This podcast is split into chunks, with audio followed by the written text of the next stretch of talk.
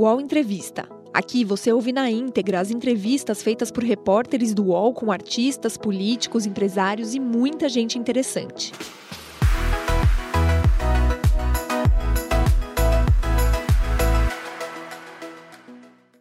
Olá, bom dia. Agora são 10 horas e 4 minutos. Estamos de volta ao vivo aqui no UOL, justamente para a gente ter esse encontro, essa conversa, essa reflexão sobre o Brasil atual e sobre o Brasil do futuro. E hoje a gente recebe aqui um convidado especial. Ele não é da área da política, mas é um ser político. Chico Santa Cruz tem 44 anos, é músico, compositor, vocalista do Detonautas Rock Club. O grupo, formado em 97 em uma sala de bate-papo na internet, passou por diferentes formações e fases, desde sucessos pop como Outro Lugar, Quando o Sol se For e Olhos Certos, até as canções mais politizadas que marcam o álbum Laranja. O sétimo trabalho inédito da banda conta com músicas como Carta ao Futuro, Roqueiro Reaça e Micheque, que dão o tom da indignação de Tico Santa Cruz com a política brasileira. O músico que estudou ciências sociais pela Universidade Federal do Rio de Janeiro também é forte crítico do governo nas redes sociais e é figura constante nos protestos contra Bolsonaro e já foi alvo também de ameaças por suas posições. No All Entrevista de hoje, a gente conversa sobre o engajamento de artistas na política, o custo dessas críticas e quem Tico Santa Cruz pretende apoiar em 2022. É isso, ele já está conosco aqui. Tico Santa Cruz tem 44 conosco no UOL Entrevista. Um bom dia, obrigada por aceitar nosso convite. Tá bom desligado dia, o agora sim. O meu tá funcionando aqui. Tá sim, não, agora já tá, agora já tá funcionando, estou te ouvindo bem. Maravilha. Bom dia, Fabiola. Bom dia, Josias. Obrigado pelo convite. É, Para mim é uma satisfação enorme estar participando aqui. Sei da importância né, dessa coluna, dessa, desse noticiário e, enfim, do público que acompanha. Então, para mim é uma grande satisfação poder trocar essa ideia com vocês aí hoje.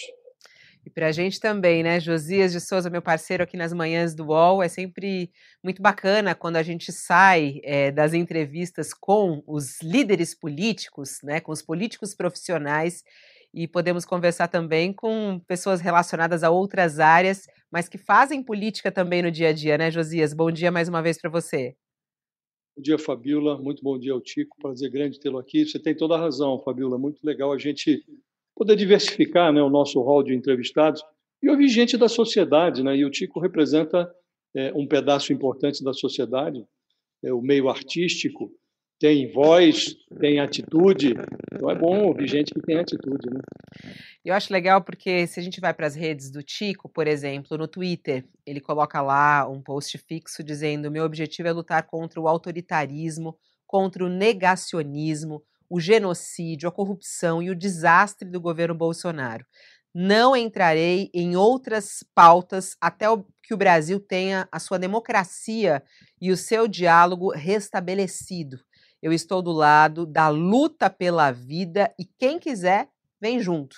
Queria saber, Tico, é, por que essa sua militância nas redes sociais? Né? É, você acha que você, como artista, você se sente na obrigação de ser um militante político nas redes? Como é que você vê isso?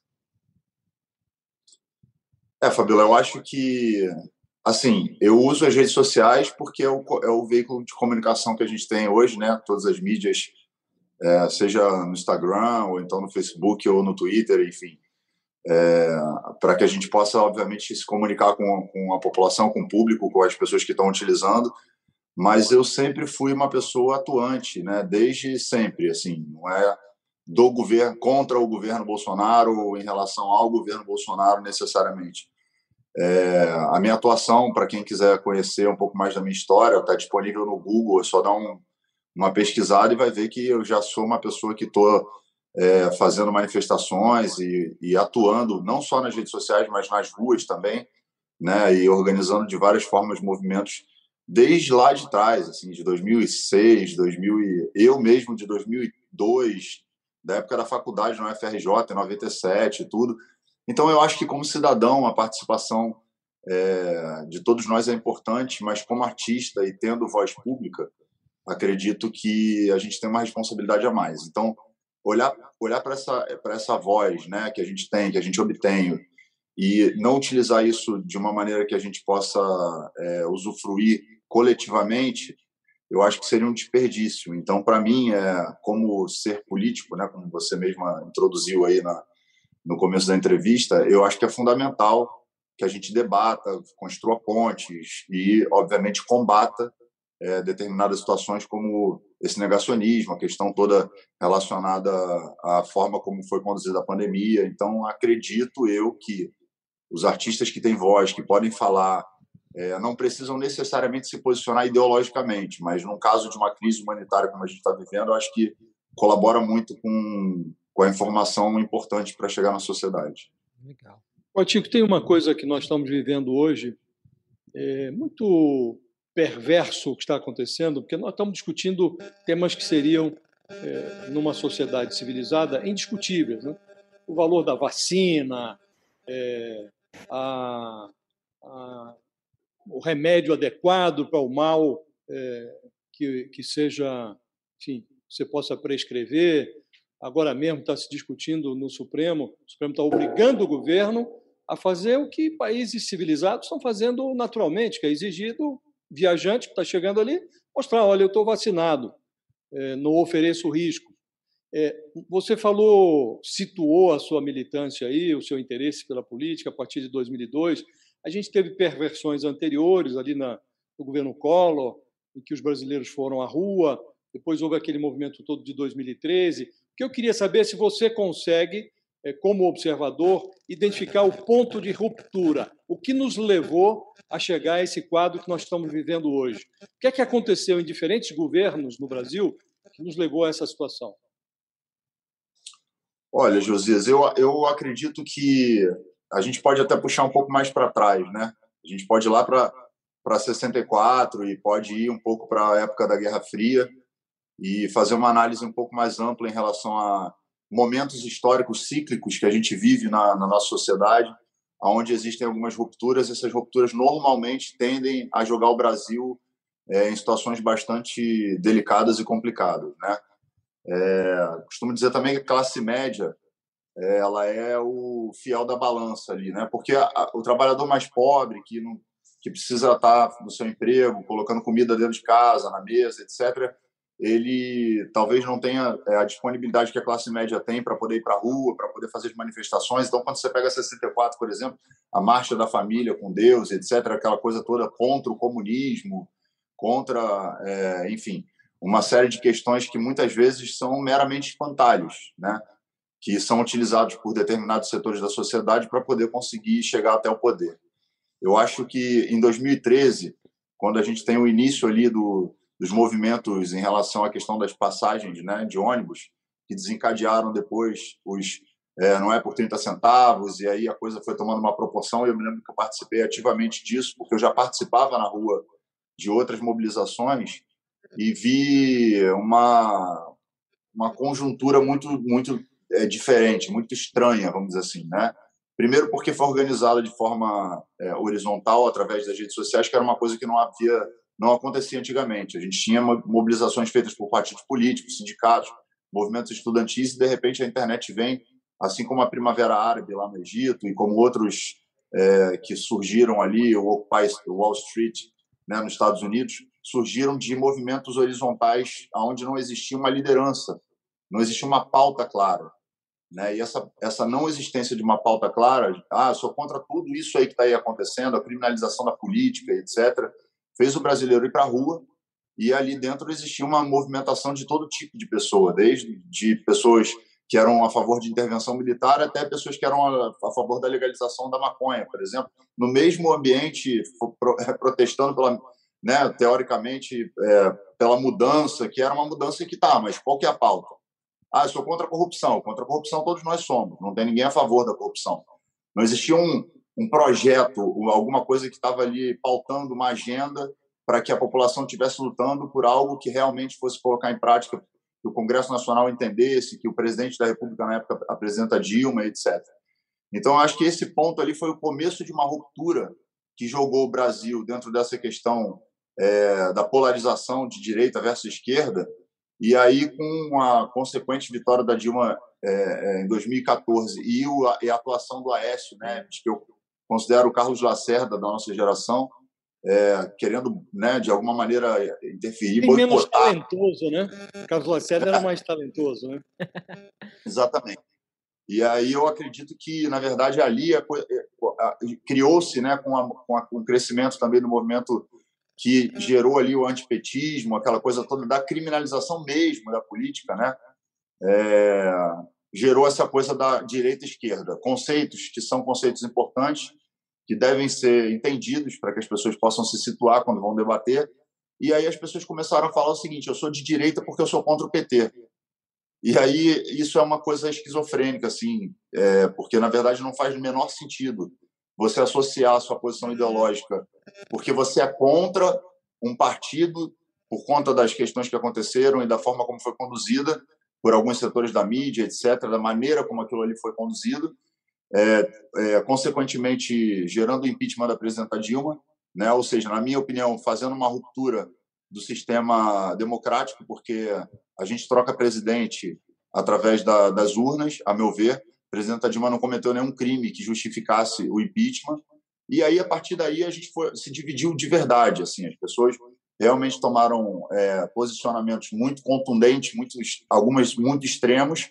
E nesse ambiente nasce, é, ou cresce, vamos dizer assim, é, o bolsonarismo. Né? E o bolsonarismo ele é pautado justamente por isso que você falou, conflitos que são necessários para alimentar uma base de pessoas, um setor da população que sempre existiu, mas não tinha colocado a cara dessa maneira que colocou hoje.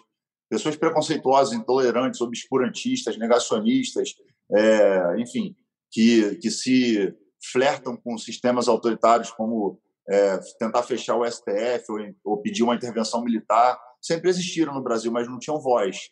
E o Bolsonaro deu essa voz a, a meu ver, assim, para poder não ficar me estendendo muito, quando houve a eleição, é, os setores que estavam interessados, obviamente, em tomar o poder entenderam que o Bolsonaro era o caminho mais viável para poder derrotar o PT, porque ele concentrava o ódio ao petismo de uma maneira muito pungente. Assim, se eu fosse fazer uma comparação é, com o Amoedo, que as pessoas falam, né? ah, eu votei no Amoedo no primeiro turno, tá? O Amoedo seria um pincher e o Bolsonaro um Doberman na hora de falar a respeito é, dessa forma é, do antipetismo e da representação de tudo que isso aí estava acontecendo naquele momento. E acabou levando à eleição e, consequentemente, quando você vota por ódio a alguma coisa, o resultado não é bom. Né?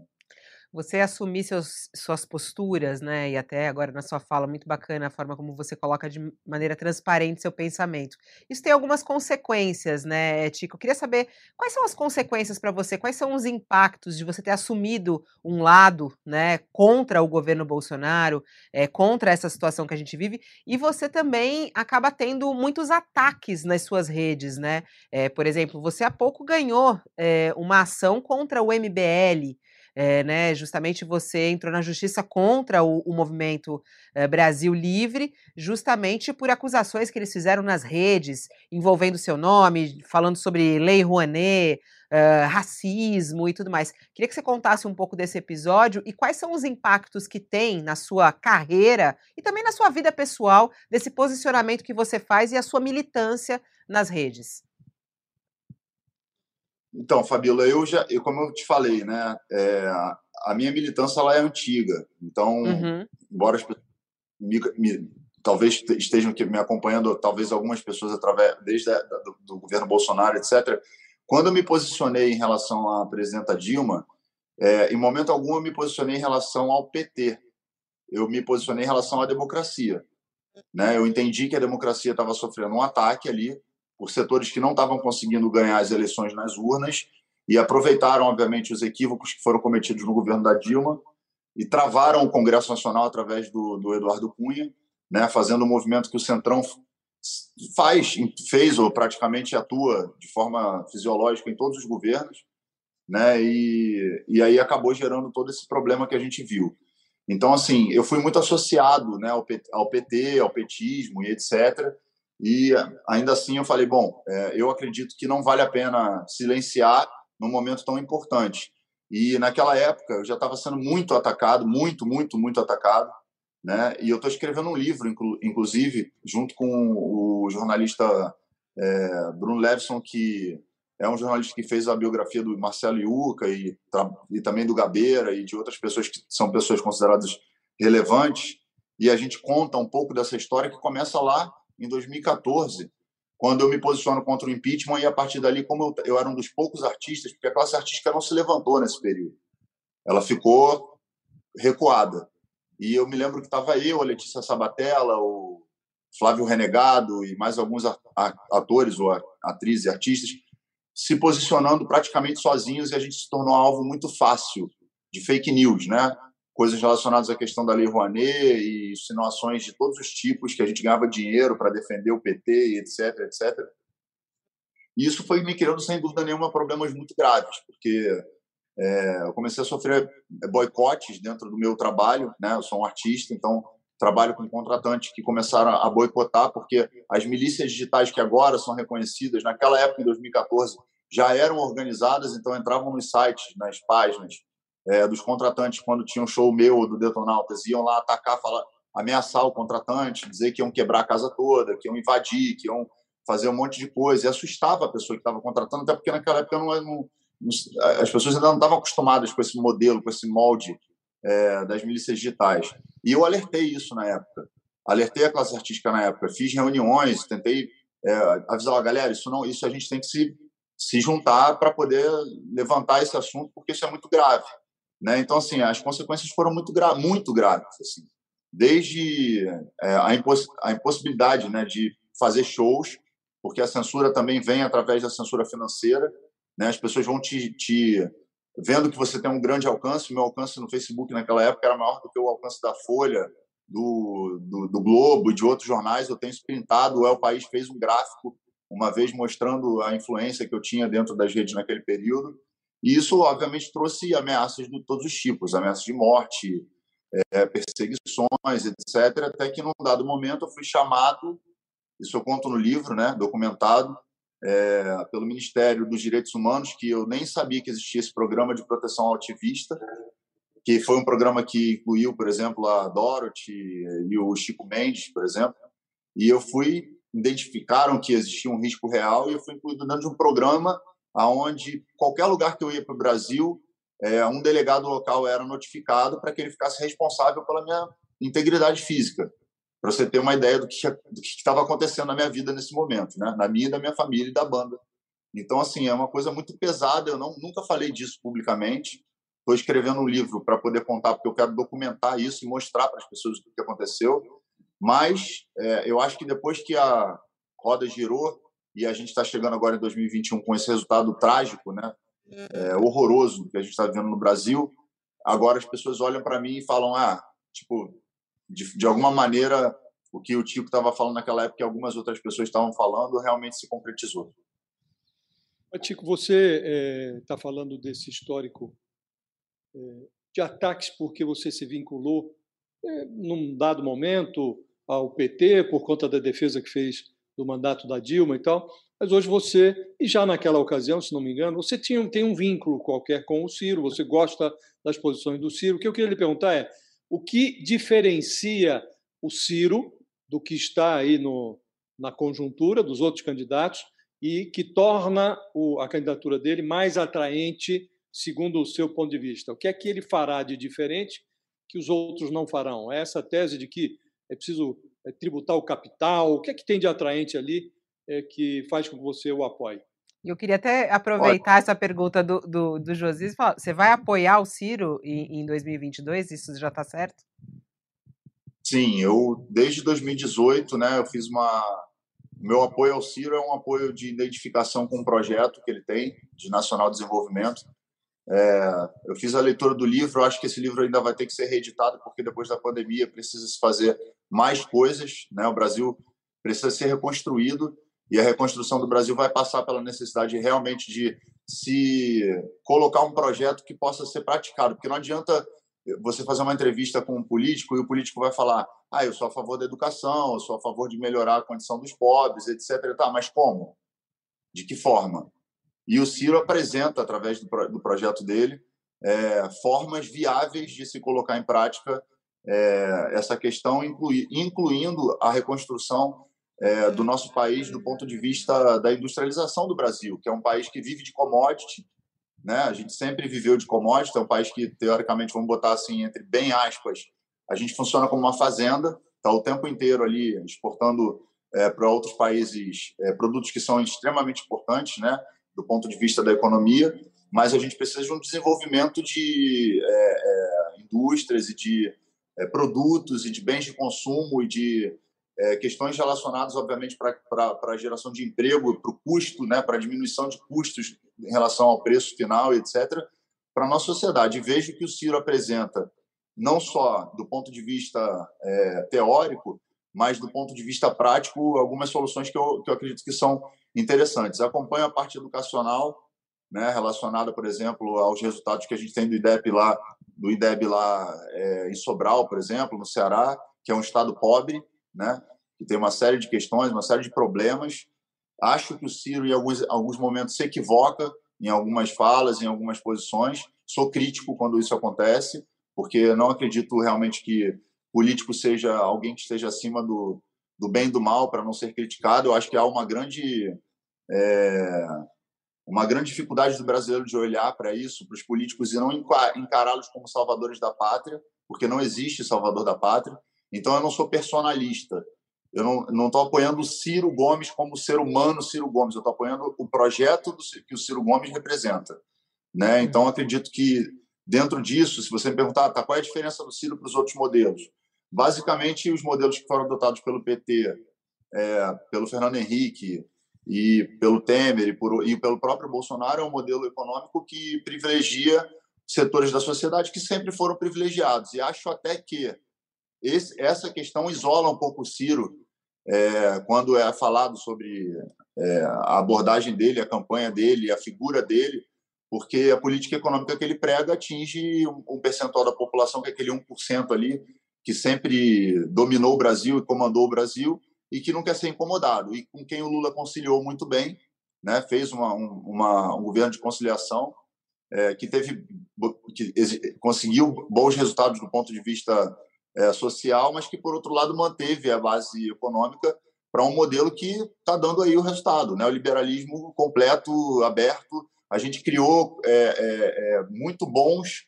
é, cidadãos que são capazes de consumir, mas não necessariamente capazes de raciocinar de que forma eles consumiram e como se sustentar é, esse consumo. Então, acredito que a política do Ciro, principalmente a parte econômica, ela vem de encontro a bater de frente com essas pessoas que são pessoas que nunca foram incomodadas no Brasil. Ô Tico, nas últimas pesquisas de intenção de voto, é, Sérgio Moro ultrapassa Ciro, né?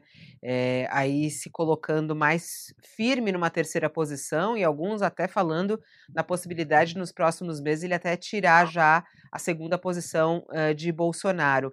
Como é que você enxerga a candidatura de Sérgio Moro? É, e isso é uma ameaça à candidatura de Ciro Gomes? Como é que eh, você vê ele como maior concorrente hoje de Ciro? Olha, eu acho que a, que a campanha não começou ainda. Né? A gente está agora num momento ainda onde as pessoas estão falando, debatendo, conversando a respeito de possíveis pré-candidatos, etc. E, e eu acho que é, e aí eu volto para essa coisa do salvador da pátria, né? que a gente já viu que não existe. E aí você olha para o Sérgio Moro, que é um juiz que é, se colocou como um herói né, no Brasil. Eu fiz uma carta na época né, falando sobre isso, é, que publiquei no Intercept, falando a respeito de que um juiz, na minha opinião, ele precisa ser imparcial. Né? É, e mais do que imparcial, ele precisa ser discreto, porque quando você é um juiz, para que você não deixe brecha para que as pessoas achem que você está sendo parcial, é, é de bom senso de boa, e de boa é, conduta você evitar, por exemplo, aparecer em prêmios como os prêmios que o Sérgio Moro aparecia ao lado de políticos que deveriam estar sendo investigados por ele também, porque são políticos que têm casos, obviamente, de outros partidos, como aquela foto clássica que ele está do lado do Aécio, dando um monte de gargalhada com o Temer na frente dele, etc se eu não me engano, no prêmio da revista Isto É. Se eu estiver errado, vocês me corrijam. Uhum. E eu acho que essa não é uma postura adequada para um juiz. E acredito que o, no acompanhamento né, do que aconteceu dentro da Lava Jato, que era assim uma, uma oportunidade que o Brasil tinha de passar limpo a questão é, da corrupção e etc., é, se tivesse sido feita de modo abrangente, né, de, de forma onde todos os partidos fossem investigados, todos os políticos que estavam envolvidos de alguma maneira com algum tipo de esquema fossem é, colocados no, no, dentro dessa investigação e, naturalmente, através de provas, porque a gente só pode condenar pessoas com provas, a gente conseguisse atuar de forma mais imparcial possível, Sérgio Moro se torna um, um, um, um herói e quando ele se torna um herói, ele mostra nada mais, nada menos que a vaidade de um homem né, que se vê dentro de um país que, que clama por, por justiceiros e por pessoas que, que, que necessariamente são pessoas que vão nos salvar de, desse sistema que a gente tem, que é corrupto de fato e que precisa ser realmente combatido, mas não por um homem sozinho e não por uma forma aonde efetivamente é, você pega uma pessoa que não tem absolutamente nenhuma experiência administrativa, nunca administrou nada, nem uma bodega, nem um, um condomínio, e você acha que você vai colocar essa pessoa como é, presidente do Brasil, sem nenhuma experiência em nada, né? E que isso vai dar certo porque você olha nele como um herói que estava lá lutando contra a corrupção. Então, acredito que lutando contra a corrupção, todas as pessoas sérias desse país é, precisam estar lutando, porque é um problema endêmico que a gente tem desde as capitanias hereditárias. Agora, acreditar que um homem que não tem absolutamente nenhuma experiência vai pegar um país em 2023 destruído por uma pandemia, com a economia completamente desestruturada e sem nenhuma experiência nesse aspecto, vai conseguir fazer algum movimento, para mim é repetir o mesmo erro que aconteceu com Bolsonaro. Né? Então, eu acredito que ao longo do período de campanha, é, algumas questões vão ser colocadas e explicações vão ser necessárias, e aí a gente tem que entender que o povo brasileiro não é idiota, né? as pessoas são inteligentes mas é que elas votam necessariamente buscando o nome e não o projeto. E aí, quando for é, esse momento do projeto, eu acredito que talvez a gente comece a ter uma desidratação de uma série de outros personagens, não só o Sérgio Moro. Agora, dentro Tico, desse xadrez político, o, o, Tico, você vê, por exemplo, a possibilidade do Ciro é, se unir a alguém para conseguir mais força? É, por exemplo, você, como um eleitor de Ciro Gomes, você aceitaria uma, uma união do Ciro com Lula, por exemplo? Olha, no primeiro turno, é, eu acredito que dentro do xadrez político, é, obviamente, o Lula é um articulador muito inteligente e o Lula sabe como, como fazer né, esses movimentos, então ele já foi ali mais ou menos é, nos partidos que estão mais à esquerda, né, de centro-esquerda, mas o Lula sabe que ele não se elege só pela esquerda. Assim como ele fez em 2002, ele precisou de, um, de uma figura, de um vice, que era um vice ligado a setores é, ligados a, a, a centro-direita, vamos dizer assim, porque você não consegue se eleger no Brasil se você não fizer esse, esse movimento, estrategicamente falando. Tanto é que a gente está aí agora vendo a movimentação é, do Lula com, com o Alckmin, que foram adversários já por diversas vezes, e, e tentando essa união com essa ponte da centro-direita. Eu acredito que o Ciro também vai precisar fazer um movimento nesse sentido. Não sei para onde, nem com qual partido, né? é, mas que é inviável uma candidatura exclusivamente de esquerda no Brasil. Esquerda puro sangue, né, vamos dizer assim.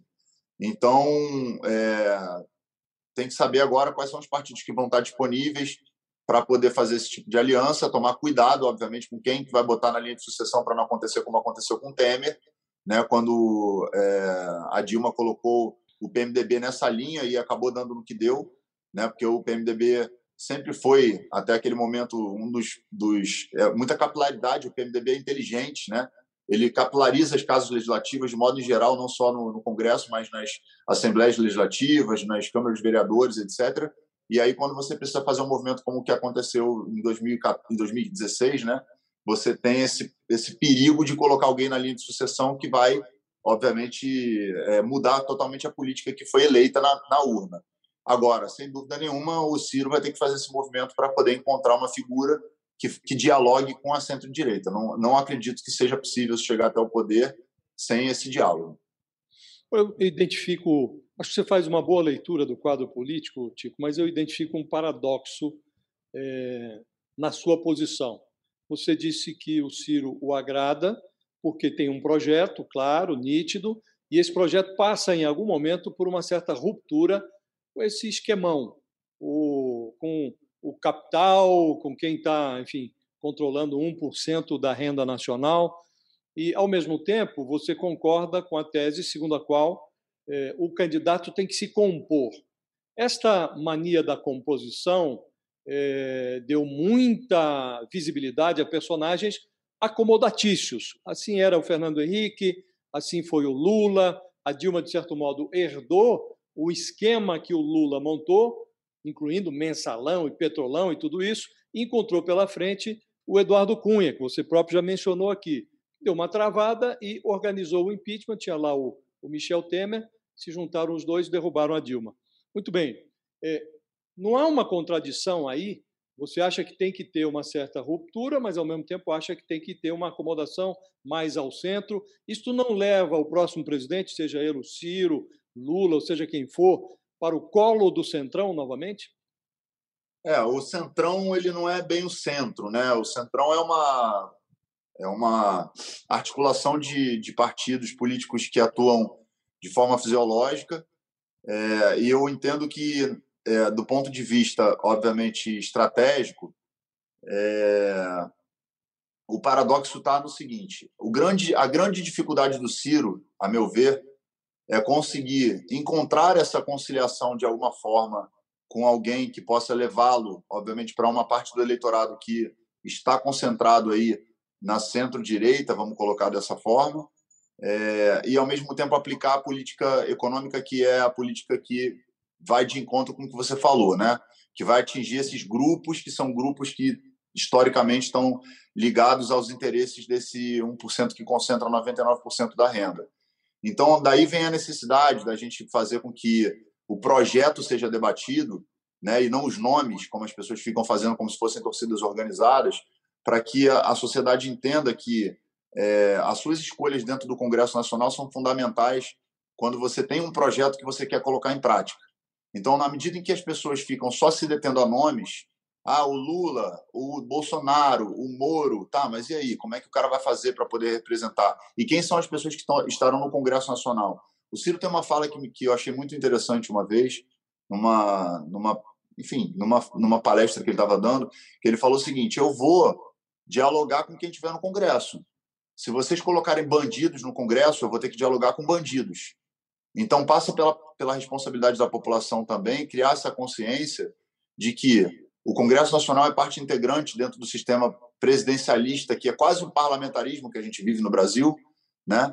É, aonde, obviamente, a nossa responsabilidade de, de, entender o projeto e saber como esse projeto pode ser praticado na escolha do, do, dos parlamentares. É claro que pode soar utópico, né? dentro desse panorama que a gente tem já de históricos de congressos nacionais extremamente conservadores e que atuam dentro do, de uma linha de troca, né, sempre querendo emendas ou alguma vantagem para poder votar determinados projetos, que foi nada, que é o que o Bolsonaro está fazendo. Ele não caiu, ele não sofreu impeachment porque ele lá atrás estava falando que não, que ia bater de frente com o Centrão e etc, que ele não fazia parte do Centrão.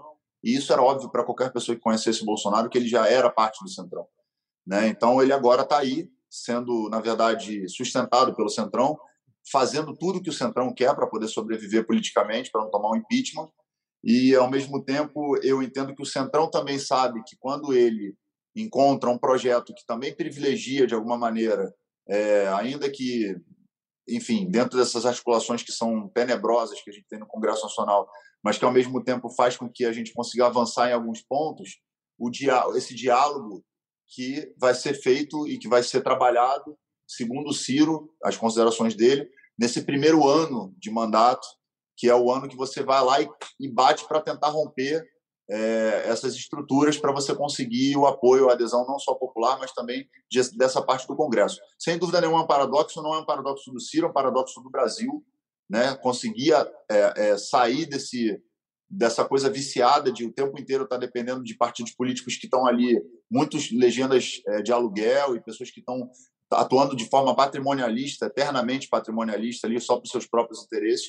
Mas eu acho que faz parte da gente tentar um, um modelo diferente do que já aconteceu. O PT já foi para o poder, ficou o tempo que ficou no poder, a gente viu os avanços que aconteceram, são inegáveis, mas, por outro lado, tiveram inúmeros equívocos, inúmeras perdas de oportunidade, porque o Lula tinha 85% de aprovação, podia fazer reformas que são estruturais e importantes na nossa sociedade e não fez, né? E ao mesmo tempo a gente já sabe que há uma questão emocional das pessoas com Lula, que é uma gratidão, obviamente justa, porque tirou muita gente da linha da pobreza, fez uma movimentação dentro da, da, da pirâmide social, mas eu acredito que o fato do brasileiro não ter consciência de classe dificulta muito na hora da gente conseguir falar sobre política e identificar para as pessoas que um cara de classe média, que tem ali uma Land Rover, que tem uma, um comércio, é um mini empresário, etc., um microempresário, que ele está muito mais próximo do trabalhador do que ele está próximo da, da ponta da pirâmide. Então, por que, que esse cara sempre vota nesses caras que defendem a ponta da pirâmide e não vota naqueles parlamentares ou nas pessoas que têm projetos para privilegiar, dentro da, da, da consciência de classe, o lugar onde ele está, que é a classe média, pré, trabalhador, que é o cara que está ali gerando, obviamente, emprego, mas também pagando imposto e fazendo o Brasil caminhar. Enquanto isso, a gente vai votando sempre nas mesmas pessoas que privilegiam esse, esse modelo que a gente está acostumado. Então, acho que é um longo debate. A gente tem um ano para fazer esse debate, principalmente no que tange a questão da, da consciência de classe. Quanto mais o brasileiro entender a posição dele dentro da pirâmide social, talvez ele entenda que ele vai fazer através do voto a mudança, né? O UOL Entrevista volta já.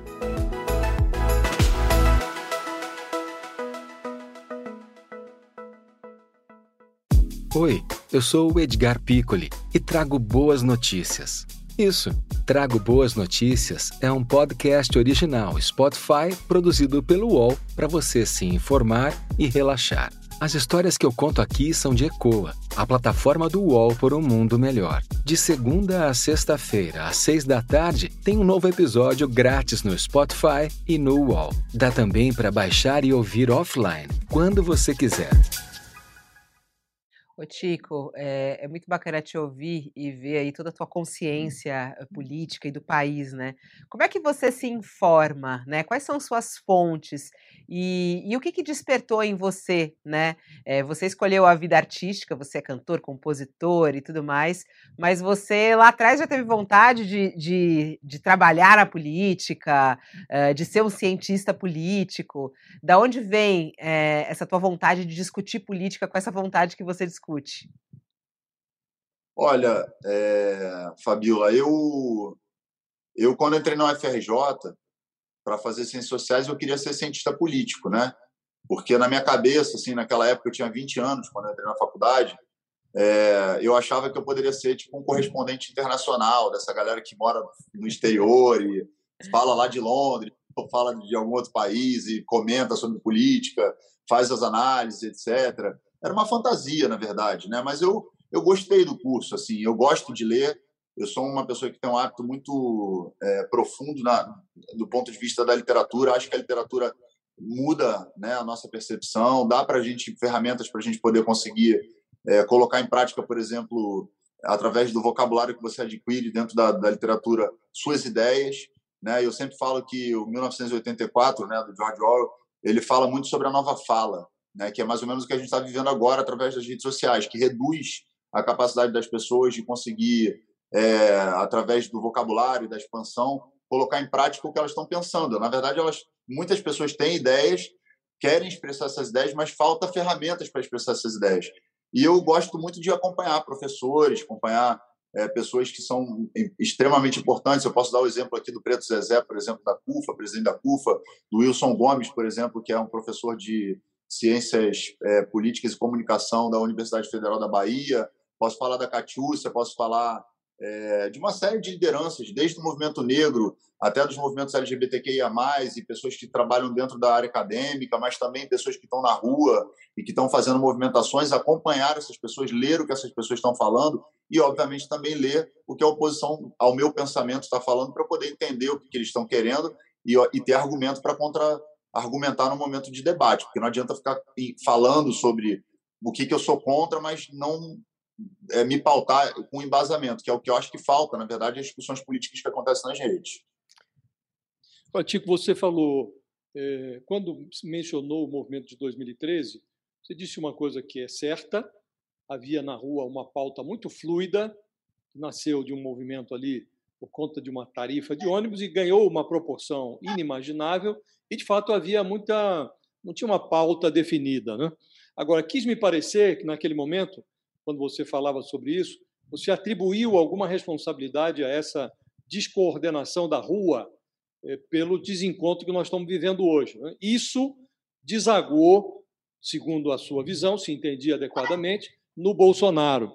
Agora, não haveria também, é, da parte do, do, do governo de então, uma dificuldade de enxergar o que estava na rua? Não havia também uma desconexão do governo petista com a rua? Eu me lembro que é, o Lula, por exemplo, deu entrevista naquela ocasião, dizia: não, esse movimento mostra que eles estão querendo muito mais do que nós demos, mas estão conosco, porque nós demos muito. A Dilma queria fazer uma reforma, nova constituinte, quer dizer, houve ali um, um, um barata voa.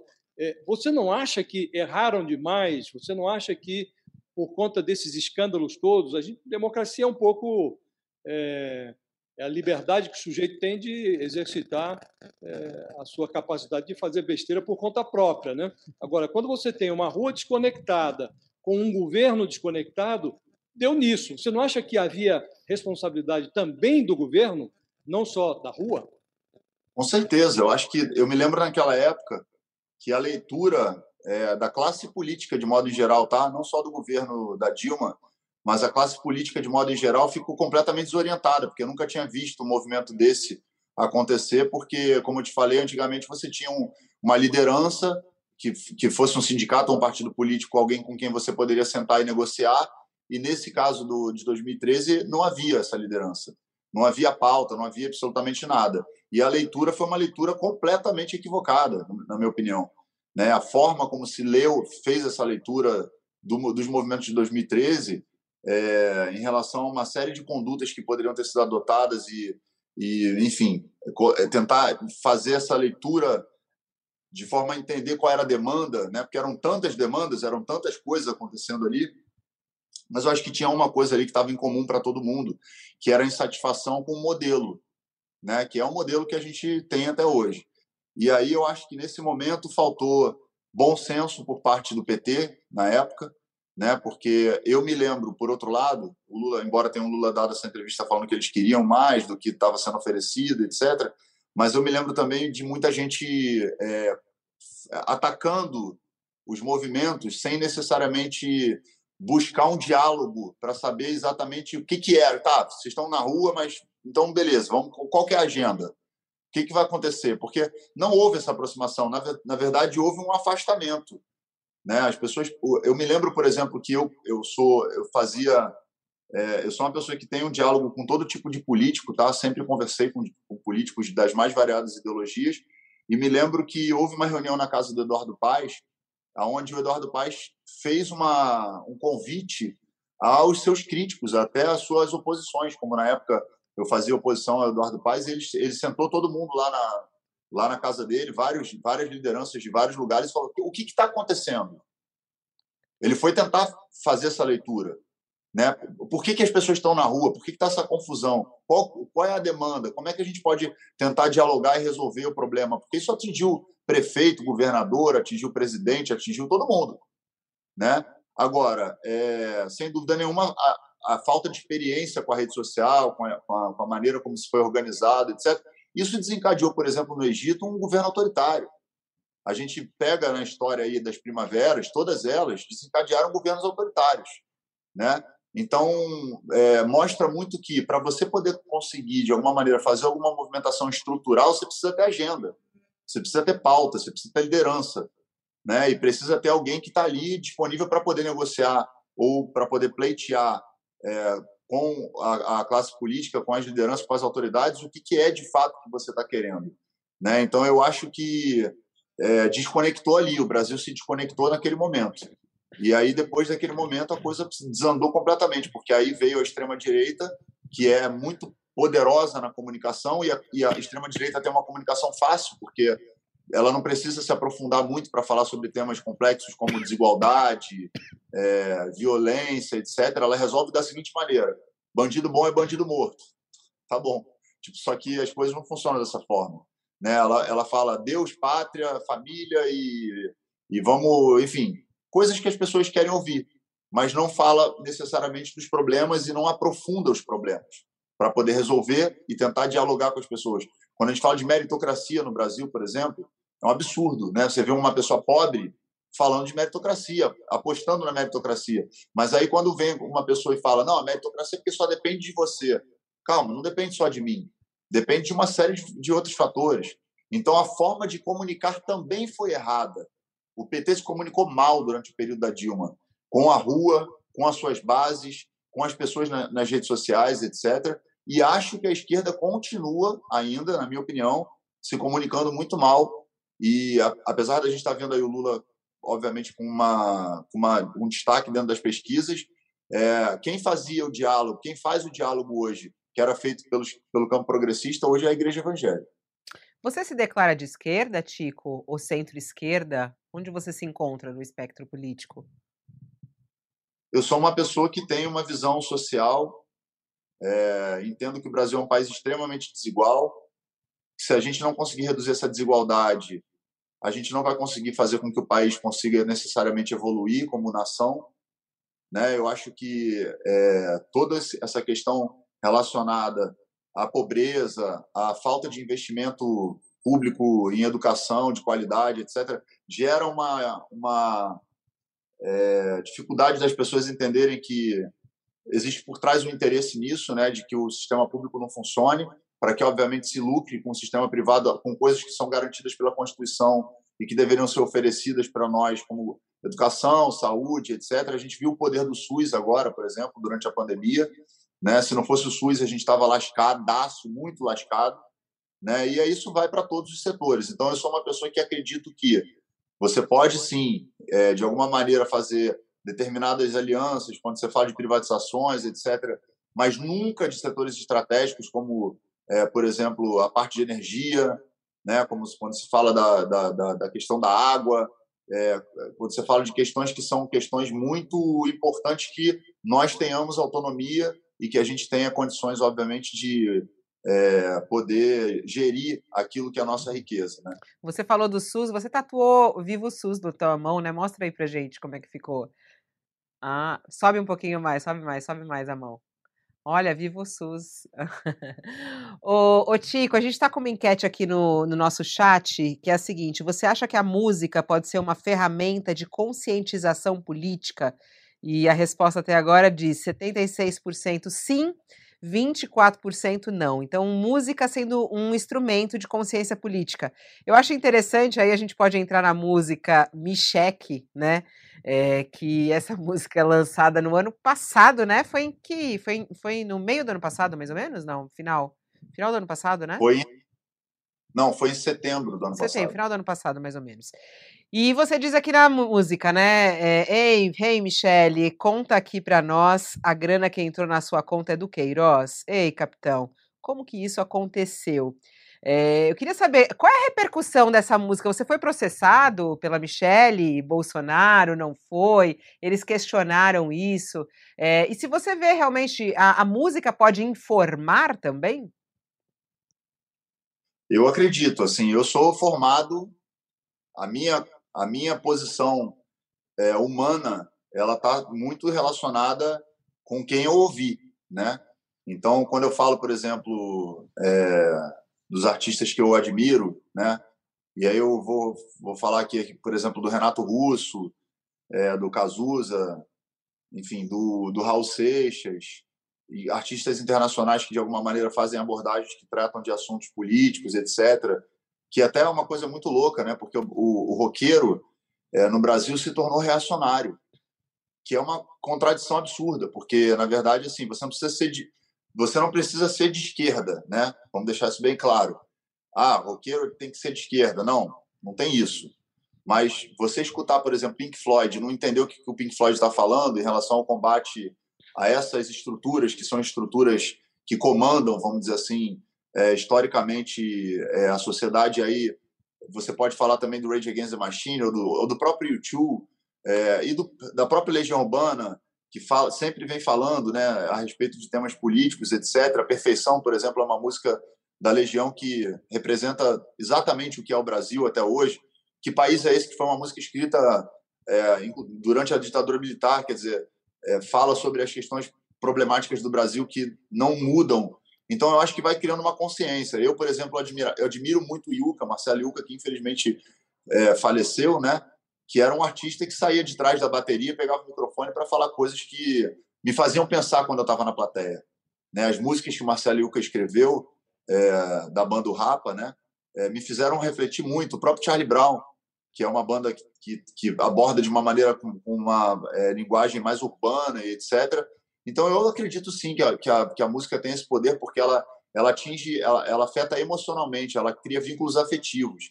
E quando você tem vínculos afetivos com alguma coisa, é, é mais fácil dessa coisa entrar em você e fazer um efeito, diferente de um discurso, de você fazer uma palestra, enfim. Então, quando a gente fez o álbum Laranja, que começou com Carta ao Futuro, e aí depois veio para o Michek, é, o que, que foi o Michek? O Michek foi aquela reação que o Bolsonaro teve, que ele tem sistematicamente com a imprensa, de agredir os, os repórteres, de, de ser autoritário, de, de, de ser violento né, com a imprensa de uma maneira extremamente respeitosa. E aí o, o, o, jornalista perguntou, né, o repórter perguntou é, sobre essa questão do, dos depósitos e ele fez, ele ficou irritado. E aí nitidamente isso abriu um precedente para que a gente pudesse falar sobre. Mas veja, a gente em momento algum faz nenhuma afirmação. A gente faz um questionamento.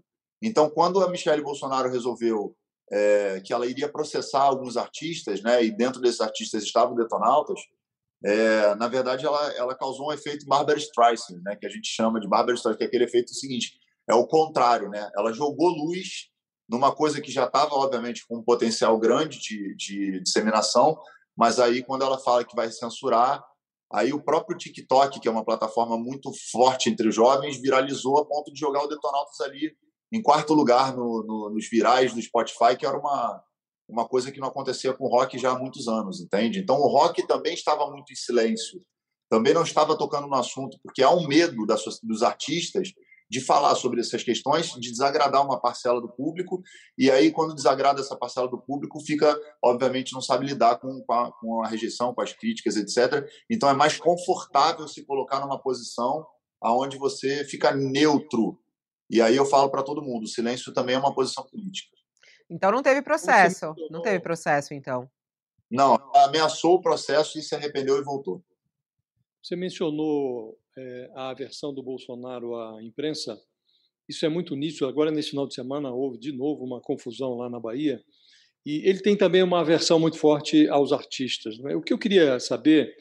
É, hoje, a Secretaria de Cultura, que já foi ministério lá atrás, virou um asterisco, né? um, é um, é uma coisa vinculada ao Ministério do Turismo, que tem lá um sujeito que está lá porque puxa o saco do presidente. Você não tem política cultural. O que eu queria saber é: isto influi na produção cultural brasileira ou o governo deixou de ser importante é, na, para o desenvolvimento da cultura? Qual é o reflexo desse abastardamento do Ministério da Cultura, ou Secretaria da Cultura, ou seja o que for? Qual o efeito disso na produção cultural brasileira?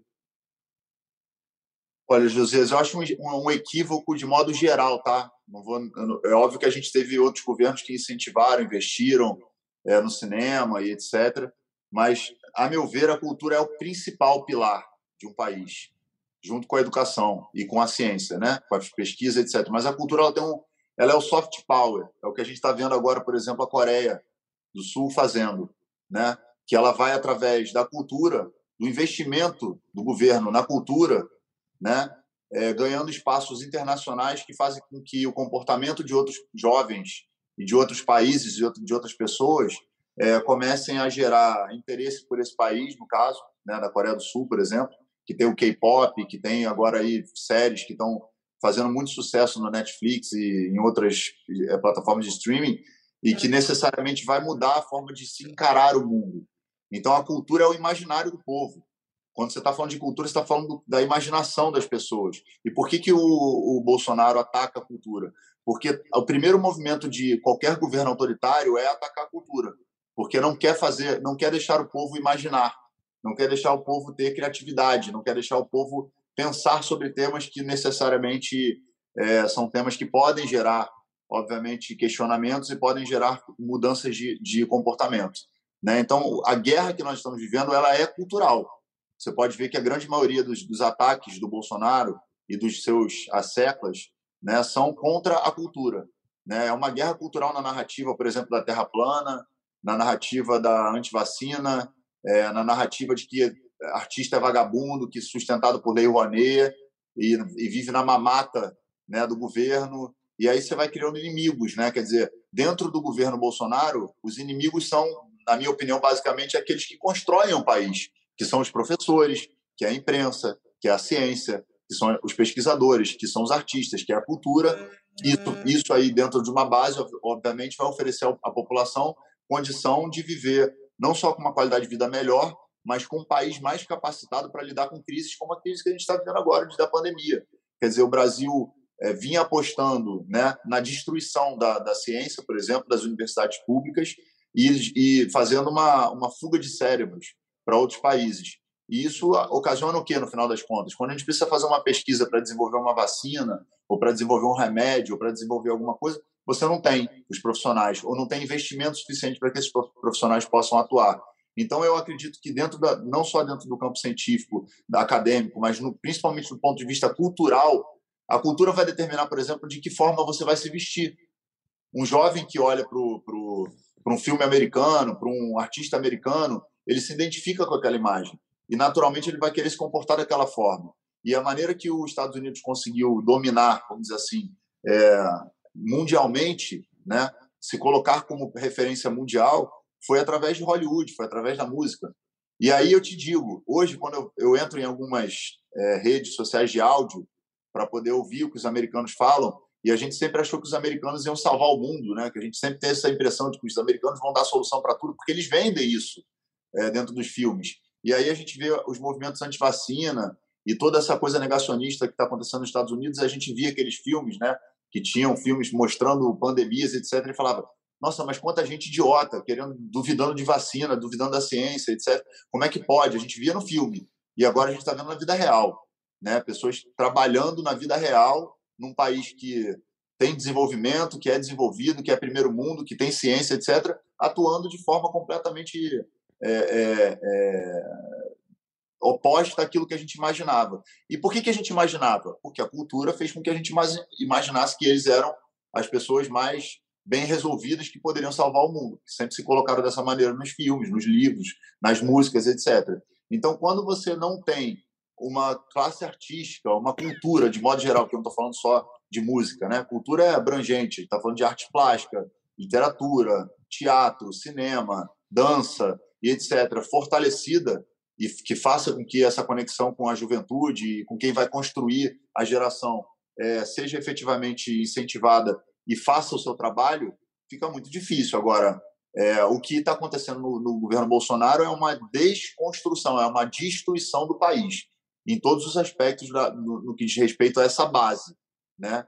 E aí a gente está vendo, vendo o resultado, que a gente está tá vendo aí durante a pandemia, durante, obviamente, esses três anos de governo Bolsonaro. Bom, a gente está uma hora aqui conversando, precisamos já encerrar essa entrevista, mas eu queria terminar, ô Tico, perguntando se você é otimista com o futuro do Brasil. Né? A gente falou muito sobre o presente, a situação atual, você falou agora no final sobre a destruição do país, discutimos bastante sobre também os percursos políticos e o xadrez do ano que vem. Mas você acha que o Brasil sai dessa? Como sai dessa? Você é otimista do que vai acontecer em 2022? Olha, eu acho que 2022 vai ser um ano bastante pesado, né? bem difícil, muito complicado. A gente está vindo de uma crise humanitária gigantesca, sem precedentes, mal administrada, né? que está repercutindo aí na, na nossa economia em, de várias formas.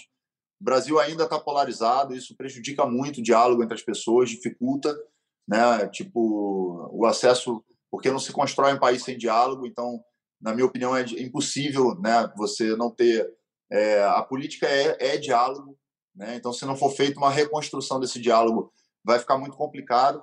Mas assim, eu acredito que é, o bolsonarismo ele levou a gente para um lugar de destruição. Então, qualquer coisa, do ponto de vista, não de qualquer coisa no sentido de qualquer coisa que a gente coloque lá, porque senão a gente está cometendo o mesmo erro que foi feito na época que as pessoas falaram qualquer coisa menos o PT e aí deu no que deu, né? Mas eu acredito muito que é, pessoas que estejam conectadas com a democracia, que tenham experiência e que possam vir, de alguma forma, a retirar o Brasil é, desse lugar que a gente entrou de destruição, é, minimamente que seja, já vai dar uma sensação para a gente de que a gente está andando, mesmo que seja um passo para frente né? porque realmente o governo Bolsonaro é um desastre completo. É um desastre para quem apostou no Paulo Guedes, é, que muitos liberais falavam: não, o Paulo Guedes, eu não votei no Bolsonaro, eu votei no Paulo Guedes. O Paulo Guedes demonstrou uma tragédia na economia. Né? Então, é, eu só tenho medo de uma coisa: que a gente faça o mesmo movimento que aconteceu em 2018. Que a gente olhe para uma figura como o Sérgio Moro, por exemplo, e acredite que uma pessoa que não tem absolutamente nenhuma competência para administrar uma um Brasil complexo, saindo de uma pandemia, e que por conta dessas coisas do posto dos postos Ipiranga, né, que a minha equipe vai dar conta. A gente viu que isso é falácia. No final das contas, o que acontece é o que está acontecendo agora, que é troca-troca e é o mesmo sistema. Então, eu prefiro acreditar que nós sim vamos vencer o bolsonarismo, é, e aí eu digo sim, nós vamos vencer, eu não estou nem dizendo a esquerda, não, tá? Eu estou dizendo da democracia, porque a gente está falando de civilização versus barbárie, né? nesse caso que a gente está vivendo com o bolsonarismo. Então, acredito que a civilização vai vencer, que a gente vai sair da barbárie, mas eu espero que a sociedade brasileira compreenda que a gente não tem salvador da pátria, que se a gente não tiver um projeto e como realizar esse projeto e responsabilidade na hora de determinar os votos para o Congresso Nacional, a gente pode até dar um passo para frente para respirar, mas a gente vai continuar sempre caindo nesse ciclo, é, que é um ciclo que efetivamente não, não, não, tira o Brasil desse lugar que a gente vive eternamente e que o Renato sempre, Renato Russo sempre falava, né? O Brasil é o país do futuro, chega, né? A gente não quer ser o país do futuro, a gente quer ser o país onde o presente aconteçam as mudanças. Então, eu tento fazer a minha parte como uma pessoa que fala nas redes sociais, nos shows, através das músicas, e acredito que, que 2022, se a gente vencer o bolsonarismo, já é um motivo para a gente estar otimista. Bacana, muito legal. Ótima conversa com você, Tico. Obrigada por estar aqui. Volte outras vezes. Obrigado. Fico feliz pelo espaço. Queria agradecer a você, Josias, Fabiola. Mandar um abraço para o Zeca, que eu também gosto muito dele. Uma pena que ele não conseguiu se conectar. Mas eu estou sempre à disposição, assim, e tenho muito me colocado à disposição do diálogo, né? É, com pessoas que também pensam diferente de mim. Então, eu acho que através disso é que a gente vai conseguir construir um país decente, assim, tirar dessa coisa louca que a gente entrou e retomar minimamente nosso contato político de forma um pouco mais eficiente do que esse ruído que a gente vê na rede social caminhar para a reconstrução, já que você falou de destruição. É, só trazendo um esclarecimento aqui do Zé Camargo, ele estava. O voo dele atrasou. Ele estava num, num, indo de uma cidade para outra e, infelizmente, o voo atrasou mais de uma hora e aí não conseguiu entrar a tempo aqui na nossa entrevista. Mas um beijo para o Zeca Camargo, a gente vai chamar ele outras vezes. Josias, muito obrigada. Até! Obrigado, Fabiola. Obrigado ao Tico. Vamos torcer né, para a gente deixar de ser o país do futuro mais antigo do mundo. Né? Vamos em frente, vamos tentar. Vamos em frente. E muito obrigada a você também pela audiência aqui no nosso programa. É, a gente vai encerrando aqui o nosso UOL Entrevista e voltamos logo mais ao meio-dia com a edição do UOL News do meio-dia. Muito obrigada pela sua companhia e até a próxima. O UOL Entrevista e outros podcasts do UOL estão disponíveis em uol.com.br/podcast. Os programas também são publicados no YouTube, Spotify, Apple Podcasts, Google Podcasts e outras plataformas de distribuição de áudio.